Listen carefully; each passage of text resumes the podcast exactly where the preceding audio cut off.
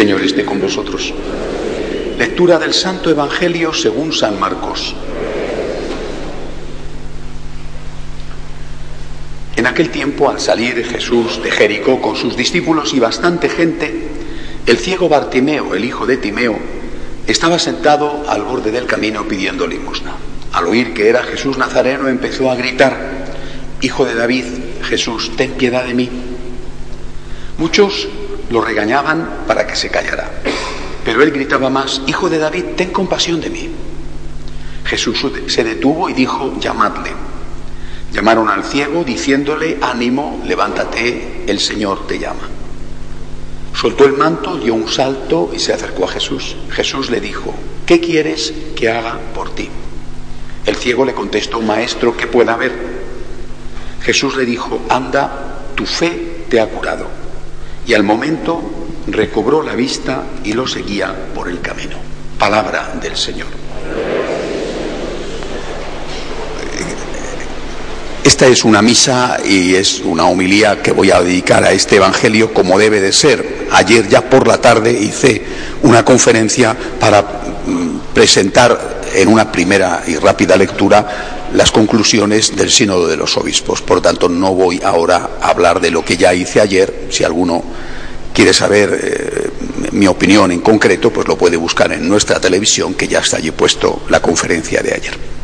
Pero para hablar de, esta, de este milagro y explicarlo, me tenéis que perdonar, sé que siempre son cosas antipáticas cuando os hablo de filosofía, pero tengo que remontarme un poquito atrás. La historia de la ciencia, la historia de la filosofía y también, de alguna manera, la historia de la religión, parte de un hecho que es fundamental. Lo que existe, existe al margen de si yo lo sé o si yo lo acepto.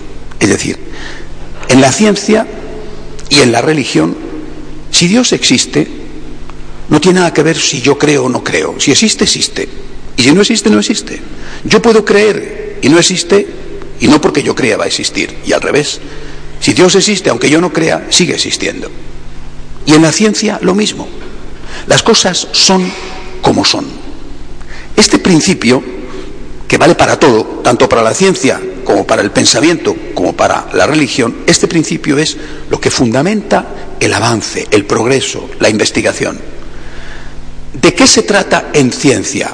De averiguar cómo son las cosas, cómo son los átomos, cómo son y cómo actúan los virus y las bacterias, eh, cómo es la naturaleza, desde por lo menos, por lo menos desde Sócrates, eh, que es el que realmente pone en marcha la historia de la filosofía en Occidente, por lo menos desde entonces partimos de esta realidad.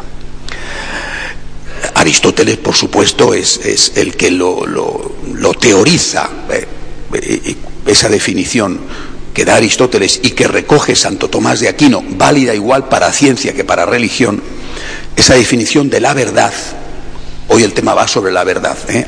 porque estamos hablando de un ciego, es decir, de la luz y de la verdad. Esa definición es válida para todo, ciencia y religión. ¿Qué es la verdad? Dirá Santo Tomás de Aquino, fijándose en Aristóteles, que se fija en Sócrates. ¿Qué es la verdad? La verdad es adaptar mi pensamiento a la realidad de las cosas. Es decir, no existe mi verdad. No existe. Existe la verdad. No puede existir mi verdad, tu verdad, su verdad, la verdad del 80%, la verdad de la mayoría. No. Solamente existe una verdad. No existe media verdad. No existe un 80% de verdad. Existe una verdad. La verdad existe y está fuera de mí. La verdad está en la realidad de las cosas. Por lo tanto, lo que yo tengo que hacer es conocer esa realidad, conocerla, para adaptarme yo a ella, no adaptar la realidad a mí, sino adaptarme yo a la realidad. Repito, básico, lo mismo para ciencia que para religión. En religión, la única novedad con respecto a la ciencia es que en religión hay lo que llamamos el orden natural y el orden sobrenatural. Es decir, con mi cabeza averiguo algo sobre Dios, algo, Dios es más grande que yo, no puedo averiguarlo todo. El resto, que muchísimo, viene por la revelación. Dios me lo dice. Yo con mi cabeza llego a algo, a esa verdad externa a mí, que es Dios, con mi razón llego a algo y el resto me cuenta el propio Dios. Pero el principio básico es igual. ¿Y por qué es importante conocer la realidad? Porque conociendo la realidad, tanto en ciencia como en religión, no me hago daño. Conociendo la realidad, no hago daño a otros. ¿Por qué es importante, pongamos ejemplos, por qué es importante saber qué alimentos te hacen daño a ti? Porque es importante que te hagan un estudio y te digan, mira, a ti te perjudica tomar eh, féculas, a ti te perjudica tomar azúcares, al otro no. Tú tienes este metabolismo, a ti esto te perjudica. ¿Por qué es importante saberlo? ¿Curiosidad? No. Es importante saberlo porque de esa forma puedes llevar una dieta que no te haga daño. Si tú tienes tendencia a ser diabético, tendrás que controlar el azúcar. Si no lo sabes y tomas dulce, no te estás suicidando. Tomo dulce para quitarme la vida, para quedarme ciego, para que me corten una pierna. No, no estás suicidándote, pero el resultado final va a ser, te vas a quedar ciego, te van a cortar una pierna. Es decir, si tú conoces la realidad, te ahorras muchos problemas y ahorra muchos problemas al otro. Saber la verdad es fundamental para vivir bien tú y para vivir bien socialmente, tu familia, la sociedad. Eso lo ha entendido así la humanidad desde el inicio. Desde el inicio la humanidad ha buscado saber la realidad, conocer la realidad de las cosas. ¿Por qué pasan las cosas? ¿Qué cosas suceden? ¿Cuál es la causa? Y este es el origen de todo el desarrollo científico y también, naturalmente, de todo el desarrollo moral. Yo no quiero que me engañen. Yo quiero saber cómo son las cosas, qué hay de verdad en esto. Repito, en cualquier ámbito, el ámbito político, el ámbito económico, el ámbito científico o también el ámbito religioso. ¿Cómo son las cosas? ¿Cuál es la realidad de las cosas? ¿Me conviene? ¿Me conviene? Y considero un don, considero un favor que me enseñen. No considero un don y un favor que me engañen considero un don que alguien me enseñe y me diga, mira, si haces esto, te vas a sentar mal. Si comes esto, vas a enfermar. Si no tomas estas precauciones, tu familia se va a romper. Si no haces esto, tus hijos van a quedar muy mal educados. Si no te comportas así, vas a perder tu empleo. Esta advertencia, basada en la realidad, la considero un bien. Luego la haré caso o no la haré caso. Pero al menos me han dicho la verdad. Mira, esto, esto no debes hacerlo. Si tú fumas, si tú fumas, puedes tener, probablemente vas a tener un cáncer de pulmón. Después fumas o no fumas, pero al menos te han dicho la verdad. No te han engañado, no te han dicho, fumas, que ya verás que no te pasa nada. Y luego pasa. Repito, esto es básico. Desde siempre desde siempre, pero hay un momento en que esto se rompe. Si uno estudia historia de la filosofía, que es una de las cosas más apasionantes que uno puede estudiar, ve que hay un momento en que esta cadena ininterrumpida desde los orígenes de la humanidad se rompe y es precisamente en Alemania. En Alemania se genera un movimiento que se llamó el idealismo, idealismo no por tener ideales, nada que ver, el idealismo, su figura más representativa fue Hegel, que da lugar a muchos hijos más o menos bastardos, ¿eh? en el sentido de más o menos fieles a él, Marx no en el sentido eh, de tener sexo, ¿eh? más o menos de su línea, la derecha hegeliana, la izquierda hegeliana, un hijo de Hegel va a ser precisamente Marx, el que teoriza sobre el comunismo. El idealismo parte de un principio que no tiene nada que ver con lo que había sido hasta ese momento todo el pensamiento y toda la investigación. Parte del principio de que la realidad no existe y que lo que tiene que existir es la idea, por eso se llama idealismo. La idea no tiene nada que ver con la realidad, existe la idea y tú tienes que adaptarte no a la realidad, sino a la idea. Y tienes que adaptar la realidad a la idea. Lo que existe es la idea. Lo que existe es un proyecto. un proyecto político, un proyecto económico, un proyecto de investigación. No se trata de que tú averigües cuál es la realidad, o menos modificándola, lógicamente, en función de tus necesidades, sino que trata de que tú adaptes la realidad a la idea. Tú tienes una idea preconcebida sobre lo que sea, sobre cómo tiene que funcionar una familia, sobre qué es una familia, sobre qué alimentos te tienen que sentar a ti bien y qué alimentos te tienen que sentar a ti mal, sobre qué es un hombre, sobre en qué consiste ser hombre y qué consiste ser mujer, sobre cualquier cosa hay una idea de laboratorio preconcebida o interesada y tú tienes que adaptar la realidad, tu realidad, la realidad de tu familia, la realidad social a esa idea.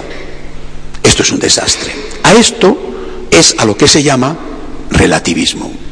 Es decir, nada es verdad, nada es mentira, nada es bueno, nada es malo, todo depende, todo es según tu interés, tu conveniencia, esto es bueno para ti, esto es verdadero para ti, pero para mí esto no es verdadero, esto no es bueno.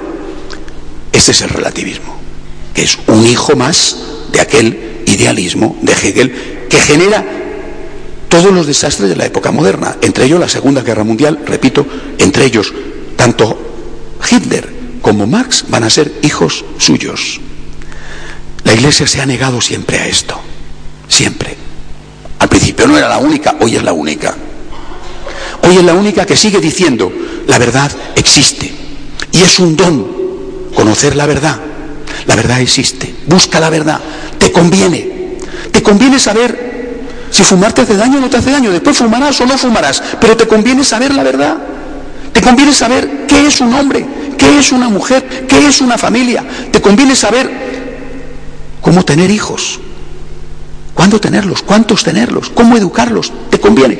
Después no lo vas a cumplir, lo vas a cumplir a medias, lo vas a cumplir al 100%, pero te conviene. ¿Qué cuenta este Evangelio de hoy? Un hecho simple, bueno, extraordinario porque es un milagro, simple, darle la vista a un ciego. Un hecho histórico, como todos los milagros, pero también un hecho simbólico, una lección un hombre que sufre las consecuencias de no ver está pidiendo limosna al borde del camino. Su falta de vista, que no es culpa de él, le ha conducido a una situación penosa. Un mendigo que solicita caridad.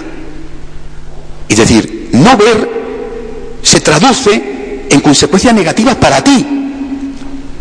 Sigo poniendo ejemplos. Si no sabes que una cosa está mal y te hace daño y lo haces, si no lo sabes, no pecas, no lo sabes, pero el daño te lo hace. Yo no sabía que esto estaba mal, no lo sabías, pero tus pulmones les importa muy poco si lo sabías o si no lo sabías. El cáncer te viene. Yo no sabía que esto estaba mal, no lo sabías, pero tu familia se ha roto. Yo no sabía que había que hacer esto con mis hijos, no lo sabías, pero tus hijos son un desastre. Es decir, este hombre que experimenta las consecuencias de la ceguera, las consecuencias de no saber distinguir el bien del mal, de no saber distinguir la verdad de la mentira, este hombre eh, no tiene nada que ver aquel ciego, pobre Bartimeo, eh, con este hombre moderno, contemporáneo, este hombre relativista. No es un hombre feliz, que es lo que nos dicen. No es un hombre feliz, es un hombre que se hace daño. En su ceguera, más o menos culpable, porque algunos quizá ya, tal y como están las cosas, no sean culpables para nada, porque nunca nadie les dice la verdad, en su ceguera este hombre se hace daño. Y por supuesto, hace daño a otros que a su vez reaccionan haciéndole a él más daño, porque cuando das una patada te la van a devolver, quizá corregida y aumentada. Y este hombre pide que pueda ver, ayúdame, no quiero ser un mendigo al borde de un camino, no quiero hacerme daño, no quiero hacer daño a otros, yo quiero ver. Esta súplica de Bartimeo es nuestra súplica. No quiero saber. Es la súplica del científico que investiga. Es la súplica del pecador que dice, ayúdame primero a ver. Segundo, lógicamente, ayúdame a caminar por la senda del bien. Cuando esto lo destruimos, tanto en ciencia como en religión. Cuando esto lo destruimos, es inevitable la ruina de la sociedad y del hombre. En ciencia creo yo que afortunadamente no está destruido. No estoy muy seguro porque muchos planes no se hacen para investigar, sino para tener una justificación para ganar dinero. Pero creo yo que aún no está todo. Pero a nivel moral está destruido. Este es nuestro primer tesoro, el primero, no el único, pero sí el primero. Tenemos luz. Tenemos alguien que nos dice la verdad. A nuestro alrededor los demás no solamente no tienen esta luz, sino que no quieren tenerla. Y reclaman que se les engañe, reclaman que se les dé un placebo, no una medicina, un placebo. Reclaman que se les diga, tómate esta pastillita y quédate con la conciencia tranquila. Pero las consecuencias, si existen, vienen. Las facturas, si existen, siempre terminan por llegar a tu cuenta corriente. Por eso, eh, eh, todo el debate de, estos dos años que llevamos, y desde luego mucho antes, gira en torno a esta cuestión. ¿Usted quiere que le engañe o usted quiere que le diga la verdad? ¿Usted quiere que tranquilice su conciencia o usted quiere que le diga las cosas como son?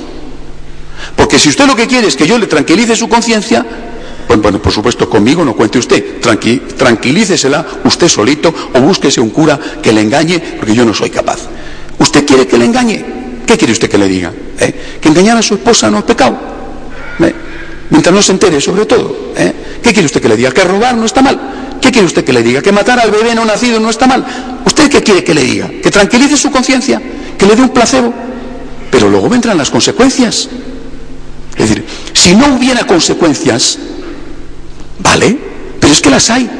Es decir, si no hubiera consecuencias, yo podría decir, fumar no pasa nada. Pero es que las hay. Por eso te conviene, lo mejor para ti y para los tuyos es saber la verdad. Ahora bien, saber la verdad es terrible. Saber la verdad de ti mismo, desnudarte a ti mismo, decirte a ti mismo lo que tú eres, es terrible. Es una luz que te puede dejar con una gran amargura en el corazón, sobre todo cuando tú ves que por mucho que lo intentas, no logras avanzar o avanzas muy poco. Por eso está la misericordia. Cristo es la verdad. Él se define a sí mismo como el camino, la verdad y la vida. Pero es también la divina misericordia.